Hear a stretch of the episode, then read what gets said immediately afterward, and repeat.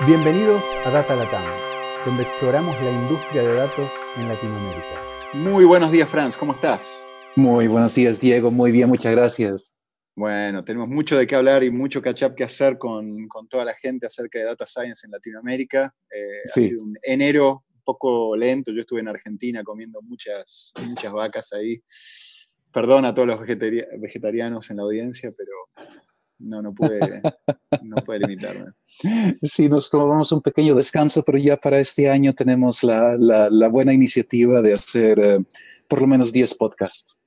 Con Bien. lo que quiero también recordar al que escuche que, que, si sabe de personas ahí afuera que valen la pena hacerles la entrevista, que nos lo hagan saber, porque siempre, siempre estamos como buscando historias que, que se dejen contar y se puedan contar. Exacto, exacto. Y hoy nos vamos a ir con una de esas historias interesantes que se dejan contar a Venezuela, con Dani Morales. Buenas, Dani, ¿cómo estás? Muchos saludos, Diego. Saludos, Franz. ¿Cómo están? Muy bien, muchas gracias. ¿Ustedes cómo están? Muy bien, gracias a Dios. Este, oye, muchísimas gracias por la invitación, eh, por la invitación a esta entrevista tan, tan interesante y a, aplaudo de una buena vez su iniciativa de la expansión de todo lo que es la ciencia de datos, sobre todo en, en el habla hispana, ¿no? De Latinoamérica. Muy bien, muchísimas gracias.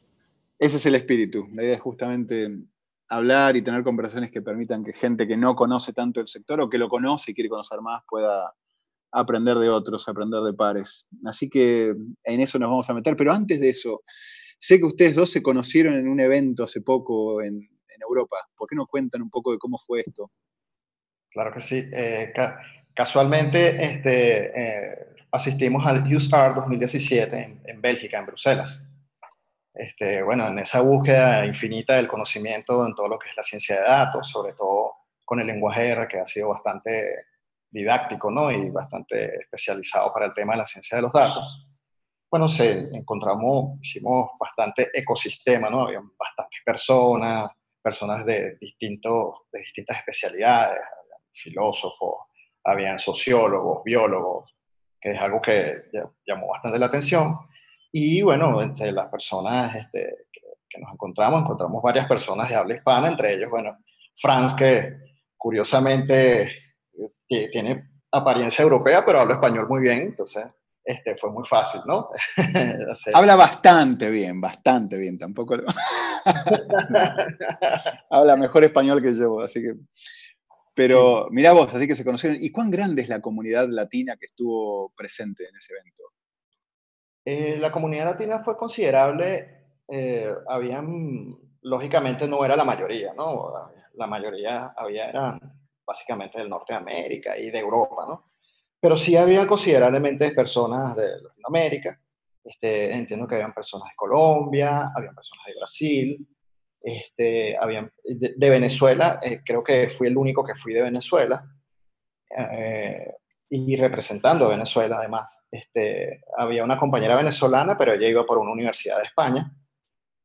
Y bueno, y las personas como Franz, que bueno, fue por, por Costa Rica, y, y bueno, y algunos de otros de habla hispana que eran básicamente españoles, ¿no?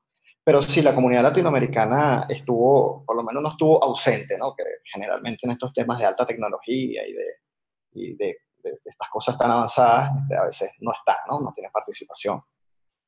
Y tal vez, eh, esta es una pregunta para los dos, ¿no? Para Franz y para Dani. Eh, para el que está en temas de ciencia de datos y nunca fue a un, a un USAR conference, eh, ¿por qué no la describen un poco? ¿Cuántos días son? ¿Qué tipo de charlas son? ¿Qué, qué tipo de cosas se sacan de ahí? Creo que entre los dos podrían darle un, un buen, eh, un buen tourcito rápido a alguien que está pensando evalu eh, o evaluando ir en, en algunos de estos años. Eh, bueno, el, el, USAR de verdad que es una actividad bastante interesante, ¿no? Eh, se trata, en, tiene, está organizado por sesiones y algo así como workshop, ¿no? O sea, talleres. Eh, los talleres duran aproximadamente medio día, o sea, duran aproximadamente dos horas académicas. Eh, y, los, y las sesiones si son 15 minutos y 3 minutos para preguntar. ¿no? Eh, la cantidad de temas variados es, bueno, es absolutamente rica, o sea, muy diversa. De, de todos los temas que se tratan, se tratan de temas tanto de aplicación en muchas de las áreas, como también temas propios de la parte de tecnología, ¿no?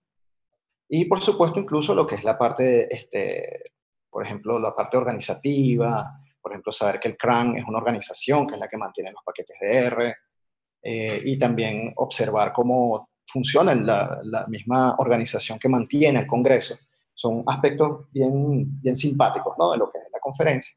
Y por supuesto el nivel de información es, por supuesto, es el, el, el scene of art ¿no? de, de, todo el tema de R y de todo el tema de los desarrollos y, y de la ciencia de datos en general. ¿no? Bien. Claro, y además este, este año, ya, ya fue el año pasado, 2017, habían 1.100 o 1.200 personas, que es una cantidad enorme para ese tipo de conferencia. Y a pesar de la, la enorme cantidad de gente que asistía, el, digamos, la, la, atmósfera era todavía muy abierta, muy de compartir. Gente viene a presentar su, lo que cambió en un paquete, un nuevo paquete que creó, una nueva aproximación para resolver un problema que, que han tenido. Um, y esa, esa forma de, charlas en, varias sesiones paralelas era, era muy interesante. No, no alcanzaban los pies para correr de, de una sesión a la otra para ver exacto todo lo que, lo que uno quería ver.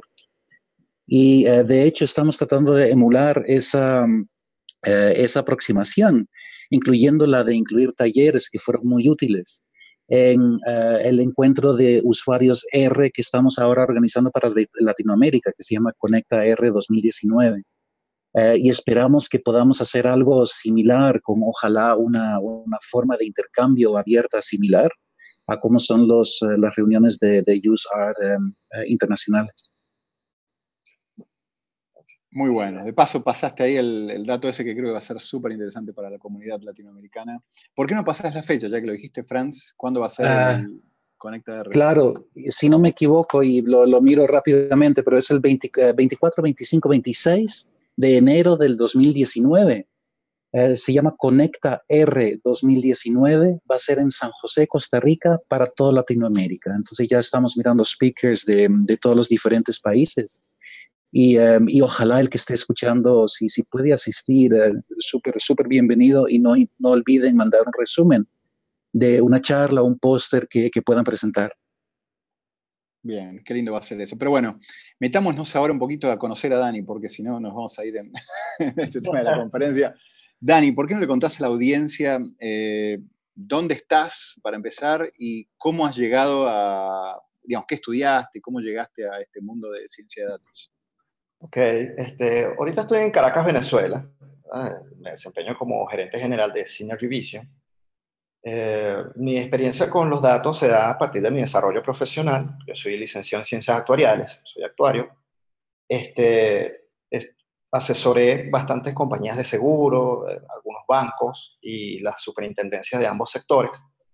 Y por supuesto la necesidad, primero, de tener el background, el conocimiento en estadística, probabilidades y matemáticas, y aplicarlas a través de soluciones y de bases de datos, software, eh, y por, por, supuesto dar una reportería, dar un, un, un informe, eh, es el trabajo diario ¿no? de, de, lo que es un actuario, ¿no? lo que significa. Y por eso me fascinó muchísimo todo lo que es el trabajo de datos. ¿okay? Luego hice una maestría en modelos aleatorios en la Escuela de Matemática de la Universidad Central de Venezuela donde ahí sí tuve mis primeros contactos ciertamente con lo que es la ciencia de datos, con el software R y con los desarrollos propios de lo que son los algoritmos para estadística y probabilidad. Eh, así fue que comencé eh, con este, bueno, conocí pues esta, la, la, maravilla de lo que es la ciencia de datos. Eh, básicamente en, en, Synergy una empresa que pertenece al holding de Synergy Global Business, Synergy Global Business se encarga de todo lo que es canales digitales, lo que es el sector bancario. ¿no? Y este, Synergy, Global, Synergy Vision es, viene siendo la, el área especializada de lo que es Synergy Global Business, pero solamente en ciencia de datos. Nosotros hacemos todo lo que es la parte de ciencia de datos. Así, eh, es, en eso estoy ahora y de esa manera fue que llegué ¿no? a, a, lo que es propiamente la, la, la, parte de ciencia de datos. ¿no? Muy eh, bueno. Sí, sí, perdón, dale, dale. Sí, eh, bueno, te, quería comentar, co conectando la idea, ¿no? Es, eh, acerca de Synergy Vision, eh, de qué es lo que hace y qué, es lo que estamos desarrollando ahora. Eh, Synergy Vision tiene básicamente tres columnas vertebrales de, desarrollo y de trabajo. La primera columna vertebral es la formación, la segunda es la tecnología y la tercera es la consultoría. Eh, nosotros, a través de esas tres áreas, a través de esas tres herramientas, nos metemos en áreas como el trading, la inversión, la economía, finanzas y riesgo. ¿no? Eh, básicamente, la parte de formación, tenemos, hemos diseñado cursos, talleres, y en este momento estamos eh, editando libros ¿okay? acerca de temas de interés de la ciencia de datos, como lo que, lo que es estadística, probabilidad, este, lenguaje R, y así como sus aplicaciones en las áreas como el área como el riesgo y en todo lo que es el área financiera y actuarial, ¿no? De, eh, de aplicaciones, ¿no? Entonces, eso involucra todo lo que son casas de bolsa, bancos, compañías de seguro y fondos de inversión. En el área de tecnología, este, bueno, hemos estado desarrollando todo lo que es la parte de aplicación y tecnologías en la nube. Eh, trabajamos este, básicamente con todo lo que es R. Somos Rristas natos, ¿no? De alguna manera. Y de hecho, por eso nosotros eh, somos la única, la primera y la única empresa en Venezuela que somos RStudio Partner, ¿ok? Nosotros estamos avalados por RStudio, estamos en su directorio de consultoría este, además, también eh, presentamos todo lo que es la consultoría a nivel este, normativo en las empresas, todo lo que son los marcos, la parte regulatoria, que bueno, que también es interesante porque hace que el trabajo de ciencia de datos sea multidisciplinario, ¿no? O sea, absolutamente multidisciplinario. Súper, súper interesante. Eh, ahora nos vamos a meter un poquito más en, esto porque me encanta el, enfoque que le dieron, súper, súper, súper enfocado en el sector financiero y obviamente vos traes una experiencia impresionante ahí y creo que es una de las formas de, aportar mucho valor a este mundo de ciencia de datos. Pero una pregunta previa a esa es, ¿cómo fue, a ver, vos estuviste como eh, trabajando en, eh, dijiste, en varias instituciones financieras con todo este tema de, datos y pasaste después a Synergy Vision. ¿Cómo es que Synergy Global Business decidió armar esta unidad y cómo empezó eh, Synergy Vision? Me, interesa el caso de una, empresa que, decide que quiere meterse en esto y arma esta unidad y cómo, cómo fue que, se conceptualizó eso y cómo, cómo llegaste vos ahí.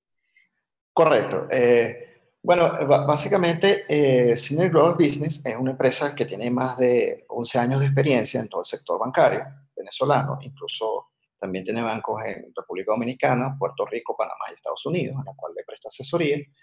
Eh, su enfoque primordial, y donde ellos más tienen experiencia, es en de los canales digitales ¿no? y las aplicaciones móviles. Entonces ellos han desarrollado la mayoría de las aplicaciones móviles de los bancos aquí en Venezuela y sus filiales internacionales además de todo lo que son las páginas web comercial, el Internet Banking personal, Internet Banking de empresas. Ese fue el foco primordial. Luego ellos, observando la necesidad que existía, primero eh, la normativa se fue desarrollando a, nivel bancario, todo lo que es la interacción de datos este, fue tomando auge porque eh, la parte financiera es puro, puro, puro datos, ¿no? Y entonces se dio hace cuatro años ¿verdad? La, iniciativa por parte de uno de los, de los, socios, que además fue compañero mío en, el, en la maestría de modelos aleatorios, un computista expertos de, Alexander Ramírez, este, de crear esa ala de ciencia de datos de, de la empresa. Y bueno, por eso nosotros tenemos un núcleo de ciencia de datos multidisciplinar. Eh, somos pocas personas, pero estamos, somos lo que somos, ¿no? Como decimos aquí en Venezuela. Eh, tenemos un economista, tenemos una, muchacha que es matemático, este, Alexander es computista, experto en la parte de protocolos de datos y en desarrollo, y mi persona que somos actuarios. Ese es el, el core de ciencia de datos que tenemos en la empresa. Adicionalmente, por supuesto, hay muchas más personas, pero nosotros cuatro son, somos los que dirigimos las ideas y las desarrollamos. ¿no? Eso, eso es esa parte. Y bueno, eh, lo que dices de lo del enfoque que tenemos a nivel financiero, de hecho, eh, nuestro eslogan es Somos científicos de datos financieros. Hemos visto que la ciencia de datos, este, bien, si bien es cierta, es bastante especializada, pero al mismo tiempo también es bastante amplio su, su aplicación y su uso. Y bueno, es algo que corroboramos en el Congreso, era que, bueno, había, había personas de muchísimas, de muchísimas especialidades, habían espeleólogos, habían biólogos, genetistas, sociólogos, también, por supuesto, la, gente que trabaja la parte propia de tecnología y también la parte propia de, de, finanzas. ¿no? Nosotros nos hemos enfocado en la parte financiera, entonces no, eh, ese es como un poco nuestro eslogan, ¿no? somos científicos de datos financieros.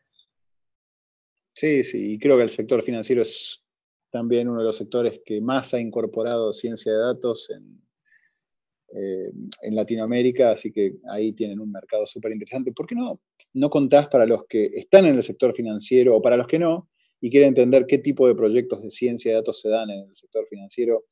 ¿Por qué no contás alguno, algunos ejemplos de proyectos que han encarado y que han hecho, cómo lo han hecho para que eso quede más claro para, para la gente en la audiencia? ¿Cómo no? ¿Cómo no? Este, bueno, uno de los proyectos principales que estamos desarrollando actualmente eh, son los proyectos de eh, software as a service para riesgo, propiamente para el área de riesgo. Eh, como ustedes saben, el área de riesgo en términos financieros es un área transversal, o sea, toca todo lo que es la parte de finanzas. Y siempre en todas las instituciones que trabajan con finanzas tienen una, bueno, un foco y un interés en el área de riesgo para hacer lo que es la toma de decisiones, lo que finalmente constituye ¿no? el núcleo del negocio financiero. El, tener una buena base de toma de decisión para eh, hacer decisiones acertadas y, quien, quien, quita pronósticos ¿no? acerca de las cosas que van a ocurrir y así poder hacer inversiones o cumplir alguna norma, etcétera, ¿no? Este, el proyecto que nosotros estamos desarrollando actualmente es para el sector bancario eh, y estamos haciendo todo lo que es el desarrollo, o sea, desde, la desde las notas metodológicas que contienen todo lo que es la parte matemática, los, las teorías, los teoremas, todo el desarrollo de la nota técnica metodológica, la traducción de, esa, de, toda esa matemática en algoritmos, luego el desarrollo en los software estos de analytics, que son como R, por ejemplo, eh, se desarrolla y todos quedan en script, y luego, un poco para bajar el nivel de, de, toda esa información a nivel de usuario, se genera lo que es un software as a service, ¿ok? Eh, a través de Shiny, y este, ya puede quedar el software a nivel de usuario. Ya, las personas pueden manejar el software así como manejan su correo electrónico o cualquier página de pago de servicios. Ese es nuestro trabajo que estamos haciendo actualmente. Eh, las áreas de riesgo, el área de riesgo es un área integral, por tanto, cada, cada tipo de riesgo tiene un módulo. ¿okay?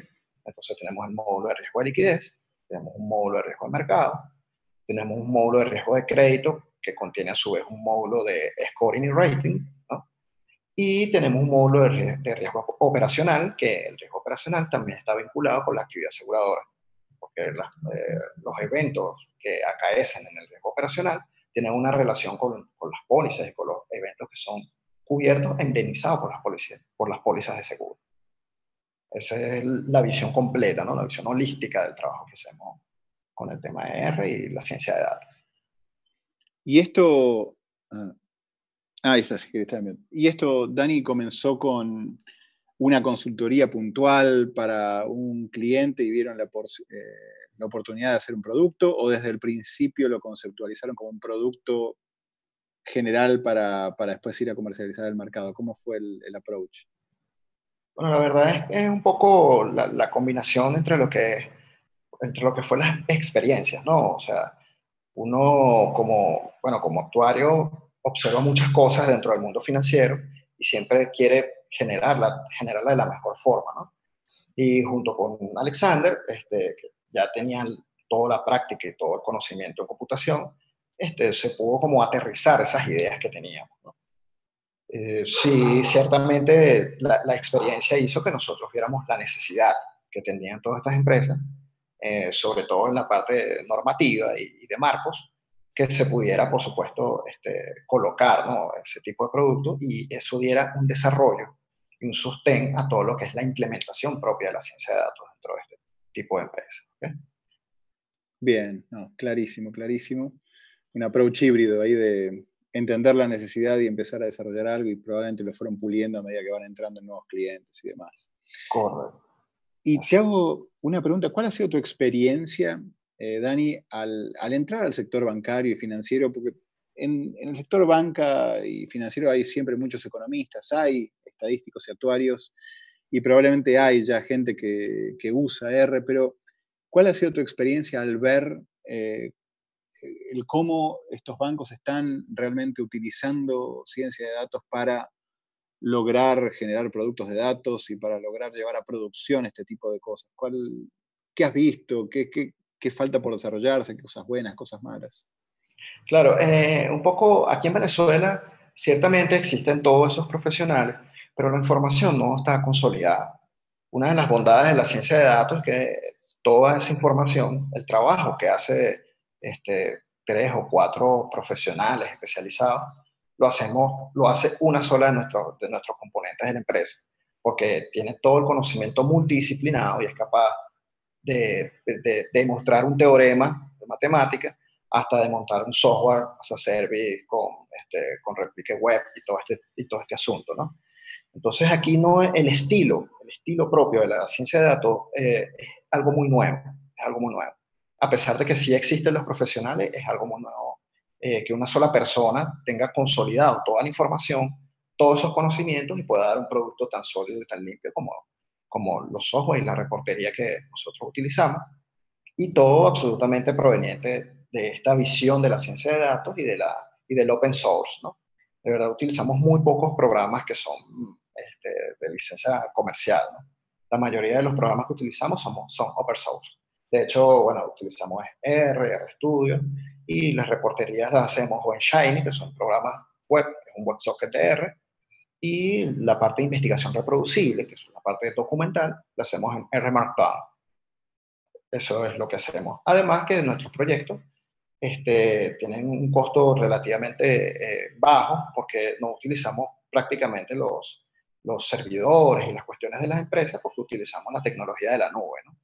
Entonces, las aplicaciones tienen un servidor de aplicaciones en la nube, eh, los datos, si no están en GitHub, están en servidores en la nube con su nivel de seguridad adecuado, cosa que, bueno, también abarata los costos y ha hecho que nosotros podamos insertarnos de mejor forma en todo lo que son los proyectos de, de de actualización y de tecnología propiamente en el área financiera y aseguradora.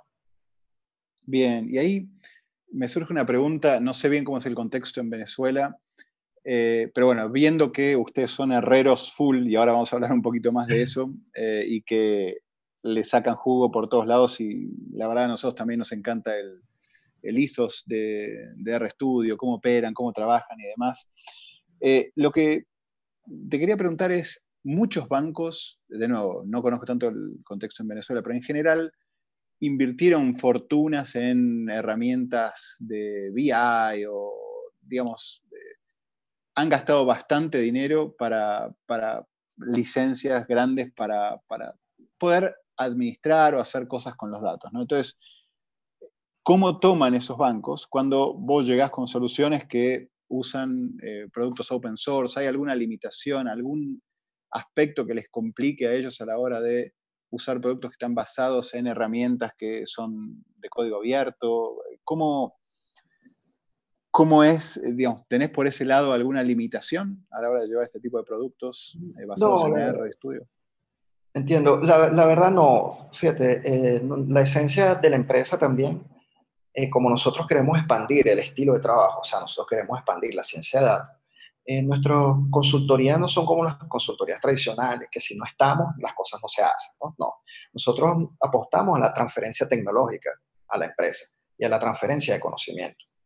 Por eso siempre nuestras consultorías vienen este, apoyadas por todo lo que es la parte de formación.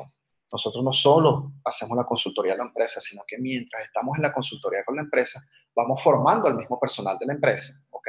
para que ellos se apoderen de las herramientas y se apoderen del concepto de la ciencia de datos y puedan en el futuro, que, ya nosotros no estemos en empresa, puedan ellos hacer sus ajustes y sus pequeños desarrollos para que continúe, ¿no? Continúe esta visión de lo que es la ciencia de datos y el desarrollo de dentro del sistema financiero. Bien, y qué, qué lindo approach a ese tipo de cosas. A nosotros también nos encanta eso antes estaba el, mito ese del el genio de TI que llegaba y te resolvía un problema, pero te volvías dependiente de ese genio de TI cada vez que tenías que hacer un cambio. Y empresas como, o, el approach que tienen ustedes, donde llegás ahí con una herramienta, pero junto con la gente probablemente van desarrollando y van transfiriendo conocimientos, es, es eh, la forma adecuada de hacer las cosas. La verdad, felicitaciones por, por esa cultura y esa forma de trabajar. Muchas gracias. Franz, ¿alguna pregunta que vos has estado también en, estos temas de ciencia de datos, algo que, te surja de tu lado? Si no, yo puedo seguir preguntando dos horas, vos me conocés. No, mira, escuchándote, Dani, la, la, pregunta que me surge a mí es cómo, en, la práctica, cómo, cómo trabajan con, con, los equipos de los clientes donde entran. Entonces, en la, la transferencia de conocimiento, seguramente han tenido muchos diferentes niveles de, de entrada de los equipos em, con, con los cuales empiezan a colaborar pero ¿cómo, ¿cómo, lo hacen? ¿Tienen una metodología fija o es cada vez diferente dependiendo en lo que, lo que encuentran? ¿Cómo lo estiman de antemano? Eh, ¿Cómo hacen esa parte, digamos, eh, humana en, esa transferencia de conocimiento? Eh, bueno, fíjense, lo que pasa es que el área que está más desarrollada en la empresa es la parte de formación, o sea, es lo que hacíamos primero, ¿no? De, de alguna manera. Y siempre tenemos, bueno, queremos informar, de hecho nosotros, para nosotros es fundamental, antes de que nos contraten, todo el tema, informar al cliente, ¿verdad? Y de alguna manera formarlo, le, vamos, le explicamos, mira, vamos, ahora de aquí en adelante vamos a hacer ciencia de datos, o sea, vamos a, a tratar tus datos de manera científica, vamos a utilizar estas técnicas. Y bueno, por supuesto, la, ciencia de datos es algo fascinante, ¿no? De alguna manera eh, se vende sola, por decirlo de alguna manera. Eh, por supuesto, la, la pregunta, ellos, miren, ¿cómo, ¿cómo hacemos para formarnos? ¿Cómo hacemos para formar mis equipos? Y bueno, por supuesto, nosotros tenemos una batería ¿no? de talleres, eh, de escritos, incluso en nuestra página, eh, en nuestra página synergy.vision, tenemos en la sección que se llama Corpus, donde tenemos una serie de artículos interesantes sobre todo lo que es las áreas de, de conocimiento, todo lo que es estadística, probabilidad, este, las aplicaciones en riesgo, eh, las aplicaciones en trading e inversión. Y, este, por supuesto, toda la parte de desarrollo tecnológico, todo lo que es R, RStudio, R Shiny y algunos paquetes en particular que son bastante útiles. Eh, la, la, idea es usar el concepto ¿no? de lo que es la inteligencia colectiva, ¿okay? para ir este, de alguna manera penetrando en nuestros sectores que son eh, tradicionalmente un poco acartonados y un poco cerrados. Y bueno, lógicamente la ciencia de datos ha tenido una eh, un espectacular resultado en esto. Y la gente, por supuesto, termina muy interesada en la parte de formación. Los talleres básicamente pueden ser presenciales, también los talleres tenemos algunos talleres en web. Eh, y tenemos también unos espacios propios donde la gente de las empresas, pueden ser dentro de las empresas, la gente puede asistir a nuestros espacios y recibir la formación. De esa manera trabajamos. Dani, eh, tengo un par de preguntas relacionadas con cómo ves, digamos, ustedes son herreros, como dijimos recién, full y están usando todo ese stack y varios paquetes y varias cosas eh, por ese lado. ¿Cómo ves eh, hacia, hacia adelante el tema de tecnologías que vale la pena considerar para los bancos, sector financiero o quien sea que esté pensando en ciencia de datos? Eh, de nuevo, tecnologías nuevas o que ustedes están mirando que son relevantes o stack tecnológicos que están considerando para poder lograr generar el impacto que quieren generar en los clientes? ¿Qué, recomendarías por ese lado? Bueno, nosotros eh, hemos estado también haciendo labores de investigación, ¿no? Con respecto a todas estas nuevas tecnologías. Incluso ahorita hay un auge bastante considerable aquí en Venezuela con el tema de las criptomonedas hemos estado haciendo desarrollos eh, con estos sistemas a través, para el tema del tratamiento de las criptomonedas. Eh, en el futuro estamos, nosotros queremos implantar lo que es la visión de lo que se llama el, fintech y el insurtech, ¿ok? Que, que, bueno, que es casualmente esto, todo lo que es la alta tecnología y la alta relación en tecnología de datos para el uso y el beneficio de las empresas financieras. ¿sí? Esto incluye, por supuesto, una nueva visión este, que, por supuesto coincide con la de la ciencia de datos. Esta visión este, provee, por supuesto, el manejo, por supuesto, de datos, de bases de datos no tradicionales, no SQL, como el Elasticsearch, que ya lo hemos trabajado en varios proyectos, y la Neo4j para, análisis de lo que es todo lo que es el tema de fraude y todo el tema normativo. Además, porque por supuesto acompañado de toda la batería de lo que es R, RStudio, R Markdown, Shiny, y este, respaldado muchas veces por Jekyll, eh, instancia que utilizamos para un poco para las páginas web. Y eh, por supuesto, todo conectado en la nube a través de GitHub o de, la, o de los servicios server de, de RStudio. Eso es la visión que tenemos. La aplicación a nivel teórico, como está estudiando aplicaciones ya más, un poco más profundas de Machine Learning, Deep Learning, para todo este tipo de caracterización, por ejemplo, la parte de los bancos, la parte de crédito, la selección de clientes, la parte de lo que es rating, eh, la, para evitar la antiselección, el tema de, de, las transacciones electrónicas con las tarjetas de crédito. Utilizamos Neo4j para la detección de patrones anómalos. Y todos estos corren dentro de, este, de R y RStudio y los software que nosotros generamos a través de esos estudios. Esos son los conceptos que nosotros queremos manejar ahora, el FinTech y el InsurTech del sistema financiero. Mira, súper, súper interesante y buenísima visión hacia lo que están enfocándose y qué, tipo de cosas vale la pena considerar. Eh, mira, Dani, ya dándole un poco cierre a, esta entrevista, quería preguntarte cómo haces, más allá de ir a, buenas conferencias, como hablaron al principio de la reunión, ¿cómo haces para mantenerte al día? ¿Qué blogs eh, lees? ¿A quiénes seguís en Twitter? ¿Qué medios usás para estar en lo último en, lo que te concierne en el mundo de ciencia de datos y R? Ok, eh, bueno, yo por supuesto sigo todos los, los links de R y RStudio. Este, también sigo el link de las conferencias, que son muy interesantes porque muchas veces, bueno, tienen el acceso a la información que se hizo la conferencia y eso también, si no tienes la oportunidad de asistir, o si tienes la oportunidad de asistir, pero como, son, como es mucha información y todo pasa muy rápido, no puedes, no te da pues para, para verlas todas, entonces puedes acceder a ese tipo de páginas para ver la información. Eh, también este, pues, generalmente eh, recurro a la literatura, a bastante literatura de las editoriales Springer, Willy, que hay bastante material, ¿no? desde el punto de vista teórico y también desde el punto de vista de aplicaciones, de lo que es R, estudio. Eh, sigo, por supuesto, a Jihu Xie, que es un chino que trabaja bastante el tema de RStudio. Y sigo una página que se llama SD Times, ¿no? y bueno, por supuesto, a, a ¿no? Que es la página que siempre veo las entrevistas, ¿no? Entonces, bueno, así me mantengo este, al tanto y actualizado. Bueno, buenísimo, buenísimo. Eh, te iba a preguntar, eh, conferencias aparte de la de USAR, ¿hay alguna otra a la cual sueles ir que te parece relevante y que valga la pena que la audiencia conozca? Este, fíjense, hay una conferencia, bueno, está, porque está la USAR y está la, de, la propia de ReStudio, ¿no? La conferencia de ReStudio también es bastante interesante. Eh, en todo esto, bueno, yo, no, nosotros no somos, no manejamos mucho Python, o sea, no lo utilizamos mucho, pero entiendo que Python también tiene bastantes conferencias al respecto y, utilizan y hacen conferencias y, charlas, talleres bastante interesantes.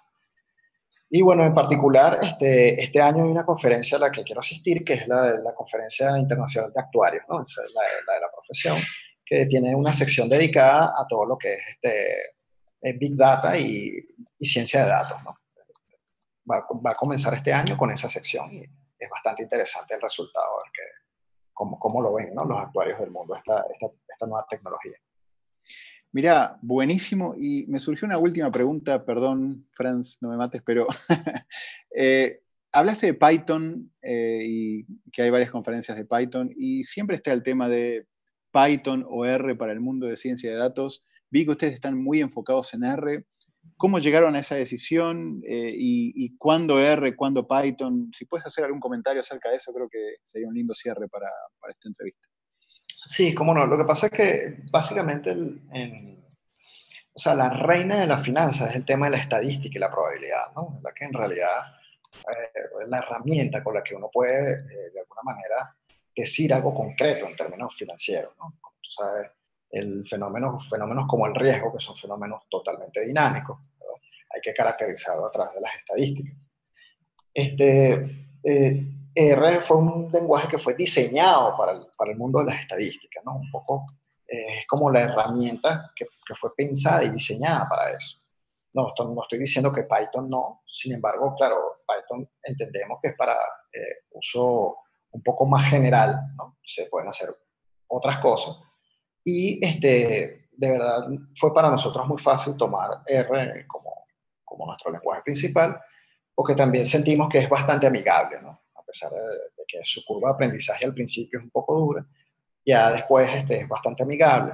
Incluso la, la manera en que uno puede organizar los proyectos, pues, puede organizarlos por proyectos, puede organizarlos por paquetes, eh, incluso puedes vender paquetería privada, eh, es bastante versátil. Y por supuesto su, su, relación también con lo que es la investigación reproducible nos hace este, que, sea nuestro favorito, ¿no? Este, todo lo que es la parte de Markdown y su interacción este, con casi que cualquier salida que exista con Word, eh, PDF, eh, todo lo que es también HTML y todo lo que es las páginas web y la información web. Entonces, por eso nosotros decidimos RStudio y R pues, como lenguaje de Analytics. Bien, bien, bien, mira, súper, súper bueno. Y creo que es un buen cierre para, para esta entrevista. Eh, Dani, muchísimas, muchísimas gracias por tu tiempo. Súper interesante lo que están haciendo eh, desde Synergy Vision con Synergy Global. Eh, ni hablamos del tema de Venezuela porque creo que lo lindo de, esta charla fue que mucho de lo que la gente ve de Venezuela es lo que leen los diarios o ven. Y acá hemos hablado de justamente las cosas interesantes que se están haciendo en empresas con temas de ciencia de datos. Y creo que es bueno dejarlo por ahí. Pero nuevamente, felicitaciones por lo que has hecho, lo que han logrado, lo que están haciendo. Y bueno, estaremos en contacto. Mucha suerte. Muchas gracias, muchas gracias, verdad. Gracias por la invitación. Y bueno, hasta luego. Gracias por la oportunidad. Gracias, Dani. Hasta la próxima. Gracias por acompañarnos en nuestra exploración del mundo de ciencia de datos en este Data Latam Podcast.